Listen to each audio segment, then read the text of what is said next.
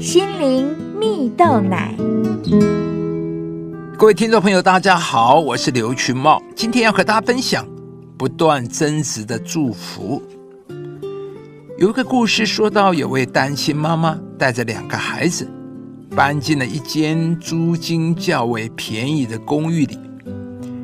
一开始啊，这位单亲妈妈带着孩子与小礼物，想去拜访附近邻居啊。不料呢，邻居们并不怎么想与这个新家庭互动。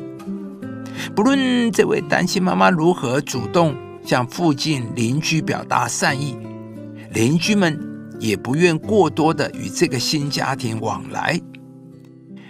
两个小孩见到这个情形后，沮丧的希望妈妈不要再主动向邻居付出了。尽管如此，妈妈仍旧告诉两个小孩：永远不要放弃可以祝福别人的机会。善良的心不会因为任何人事物就失去它美好的本质，就像一百元钞票掉在泥土地上，它仍保有。一百元的价值。有一天呢，公寓里老旧的电线突然接触不良，整栋公寓很长一段时间都在一片漆黑中。这时，邻居们听到门外两个小孩挨家挨户询问是否有蜡烛的声音，却没有一户邻居愿意打开门回应两个孩子，因为啊。每个邻居心中想着的是，他们那两个孩子一定是要来向他们借蜡烛的，而他们并不想因此被贫穷的家庭依赖住。直到隔天早上，邻居们准备出门时，才发现了每一户人家的门口都摆着一根蜡烛，这才知道两个孩子并不是来借蜡烛，而是来送蜡烛的。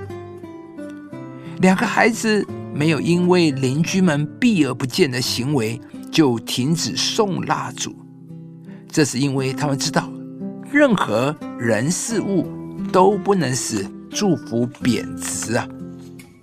亲爱的朋友，一颗善良、愿意传递祝福的心，永远不会失去价值，随着时间的增加，还会增值呢。故事中，单亲妈妈与两个孩子，其实面对不友善的人事物，仍旧愿意选择以善良的心传递祝福。在圣经里有一个人物名叫保罗，他因为帮人赶鬼而被人告发、逮捕、入狱。在狱中的他，没有因此自怨自艾，仍旧把握祝福别人的机会。传讲上帝的恩典，为人祷告，也唱诗歌赞美上帝。原本入狱是自顾不暇、没有希望的境况，但是保罗没有放弃发挥祝福的价值，反而逆势在监狱里带领管理监狱的狱卒认识上帝的恩典。亲爱的朋友，你期待上帝在你的家庭、职场、生活上？放下多而又多的祝福吗？祝福啊，总是发生在愿意给予祝福的人身上。圣经中的保罗不顾自己已经身陷监狱，仍然一心为人祝福，带领别人认识上帝对他们的爱与恩典。因着这份祝福，管理监狱的狱卒内心开始柔软；因着这一份祝福，人们心中爱人如己。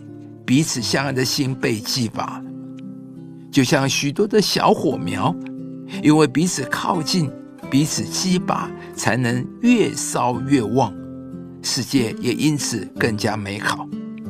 今天，上帝要来祝福你。当你愿意先给予祝福、给予爱时，让上帝的爱来激励你，使你不论在什么境况中，都能活出分享幸福、分享爱的精彩人生。凡事包容，凡事相信，凡事盼望，爱是永不止息。以上节目由中广流行网罗娟、大伟主持的《早安 EZ 购》直播，适林林良堂祝福您有美好丰盛的生命。的朋友，如果你喜欢这支影片，邀请您于 YouTube 频道搜寻适龄领粮堂，并按下订阅，领受更多祝福和生活的智慧。